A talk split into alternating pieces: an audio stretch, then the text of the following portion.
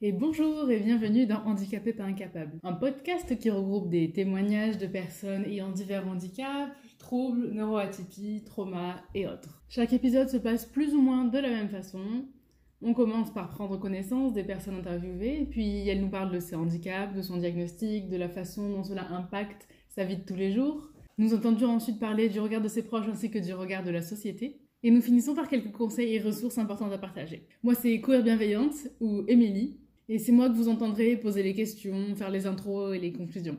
D'ailleurs, le tout premier épisode qu'on pourra retrouver lundi prochain est consacré à ma dépression, mon eczéma, mon stress, même si je suis pas sûre que l'eczéma soit vraiment un handicap, mais on en parlera. Donc rendez-vous lundi prochain pour en apprendre un peu plus sur moi. Pourquoi choisir le sujet du handicap? On en parlera un peu plus tard, mais déjà, il faut savoir que selon le Global Disability Rights et Disability Compendium, en 2021, 13 à 20% de la population américaine était handicapés. Oui, je sais, c'est les chiffres américains. J'ai pas de suite les chiffres français. J'ai pas le temps de faire les recherches.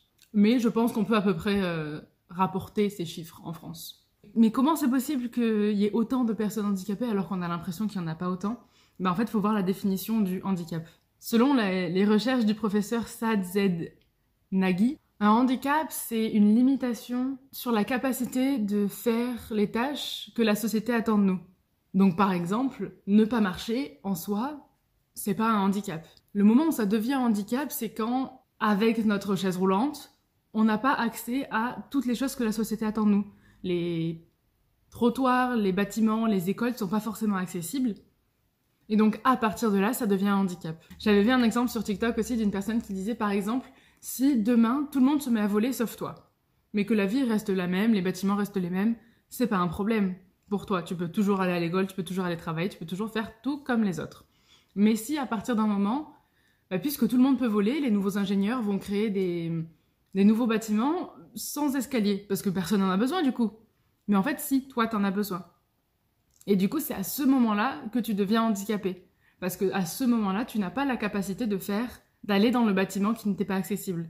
En d'autres mots, toutes les barrières que pose le cerveau le corps d'une personne sur sa capacité à faire les tâches que la société attend d'elle, devient un handicap. Handicapé par incapable est donc né il y a quelques temps et la plupart des interviews ont été tournées pendant l'été de 2021. Pour la petite histoire, pendant le semestre de février à juin 2021, dans le cadre de mes études, j'ai eu l'occasion de réaliser un rapport sur la représentation des personnes handicapées dans les médias et son impact sur les personnes handicapées, les personnes concernées aux États-Unis. Dans le cadre de la rédaction de ce document et des recherches, je suis donc tombée sur énormément d'informations euh, problématiques hein, qui, qui dénoncent les problèmes de cette société entre autres, par exemple, euh, selon une étude de 2002, une représentation négative euh, d'une minorité dans les médias peut impacter euh, l'état de santé mentale de cette minorité. Et une autre étude de 2002 dit que, à cause de, cette représentation fausse et négative de la minorité dans les médias, les personnes de cette minorité-là vont faire moins de choses dans leur vie et vont croire qu'ils ont moins de capacités, ils vont croire qu'ils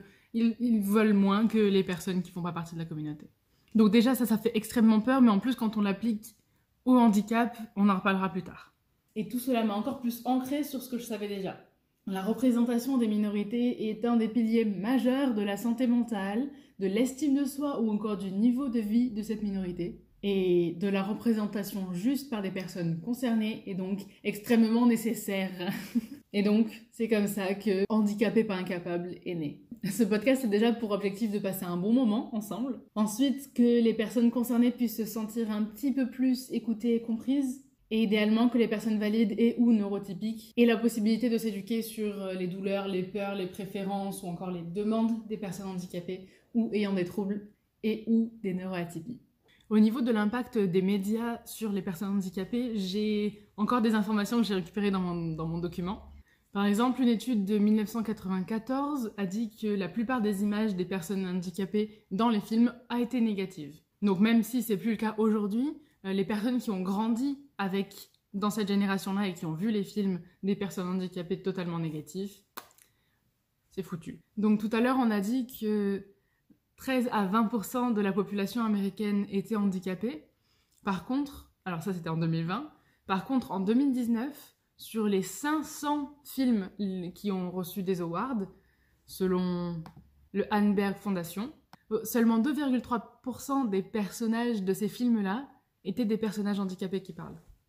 Pas qu'une personne handicapée se doive de parler, mais je pense pas que je pense pas que ça aurait changé grand chose si on avait rajouté aux chiffres là euh, les une, peut-être un personnage qui ne parle pas parce qu'il est handicapé, parce qu'il est muet. C'est juste qu'au cinéma, c'est important de voir euh, les chiffres de parole, les taux de parole. La place, c'est la place que tu prends en fait au cinéma. On va continuer sur les chiffres qui font peur. 25% de la population handicapée américaine vit sous le seuil de pauvreté, comparé à 11% des personnes non handicapées. Petit rappel, le seuil de pauvreté, c'est le fait de ne pas avoir assez de revenus ou de biens matériels pour subvenir à ses propres besoins. Alors en France, on ne doit pas être aussi haut parce qu'on a beaucoup plus d'aides quand même qu'aux États-Unis, mais ça fait peur quand même, hein Et ça, c'était selon, Disability Compendium encore.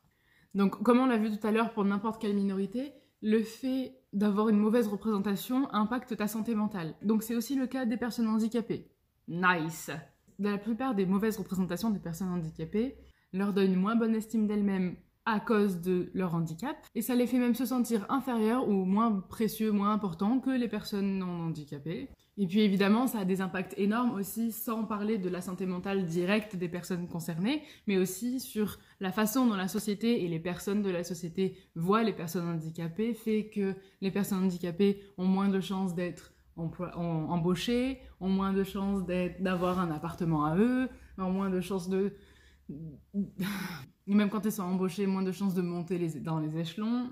Bref, ça a un énorme impact. Donc comme je l'ai dit tout à l'heure, un des objectifs de ce podcast, c'est de créer un petit peu de représentation, un petit peu plus de représentation réelle et bien faite pour les personnes handicapées, pour qu'elles se reconnaissent dans, dans, une personne qui parle réellement de son histoire et pas par des personnes euh, valides qui écrivent la vie d'une personne handicapée, parce qu'il faut savoir aussi que 99% euh, des, personnes qui écrivent les films sont valides et écrivent donc la plupart du temps des personnes valides et quand ils écrivent des personnes handicapées, en général, c'est pas bien fait.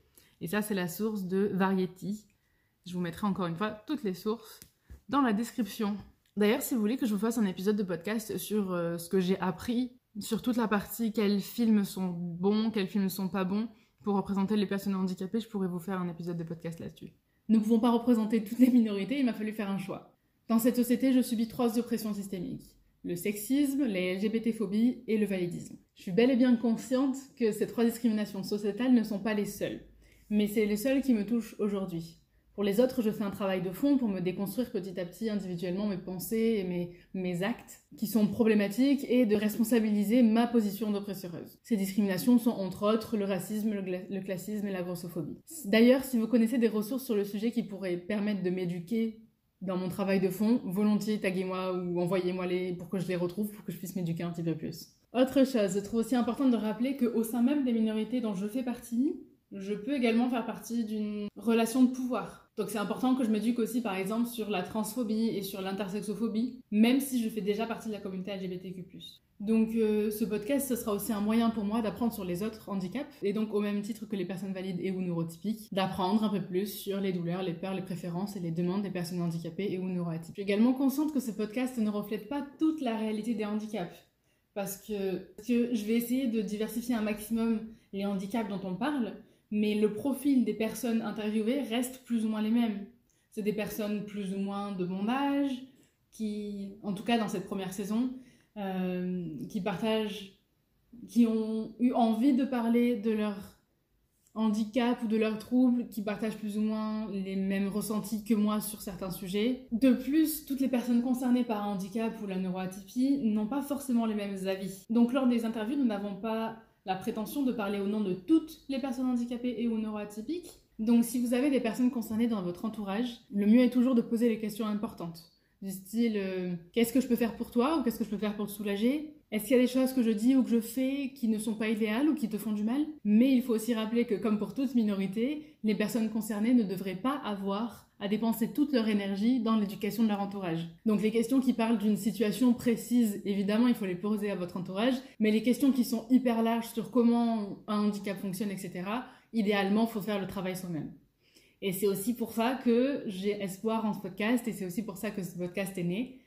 Parce que j'espère que tout le temps et l'énergie qu'une personne concernée a pu dépenser dans le cadre de ce podcast pourra servir à éduquer plusieurs personnes et éviter que d'autres personnes concernées dépensent toute leur énergie, etc. Bon, maintenant que nous avons posé les bases, j'espère que ce podcast va vous plaire. Je vous dis à lundi prochain sur toutes les plateformes de streaming ou sur YouTube pour la version vidéo en cherchant handicapé pas incapable.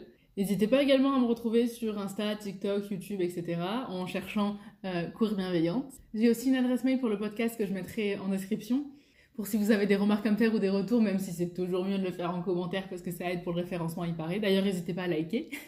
Mais j'ai créé l'adresse mail surtout dans l'idée que certaines personnes qui écoutent ce podcast et qui pensent que leur, leur vécu pourrait être intéressant à partager, s'il vous plaît, n'hésitez pas à me contacter. Peut-être que je ne vous répondrai pas de suite parce que là, je reprends les cours, mais je vais faire un maximum et dès que je peux, on pourra faire cette interview ensemble.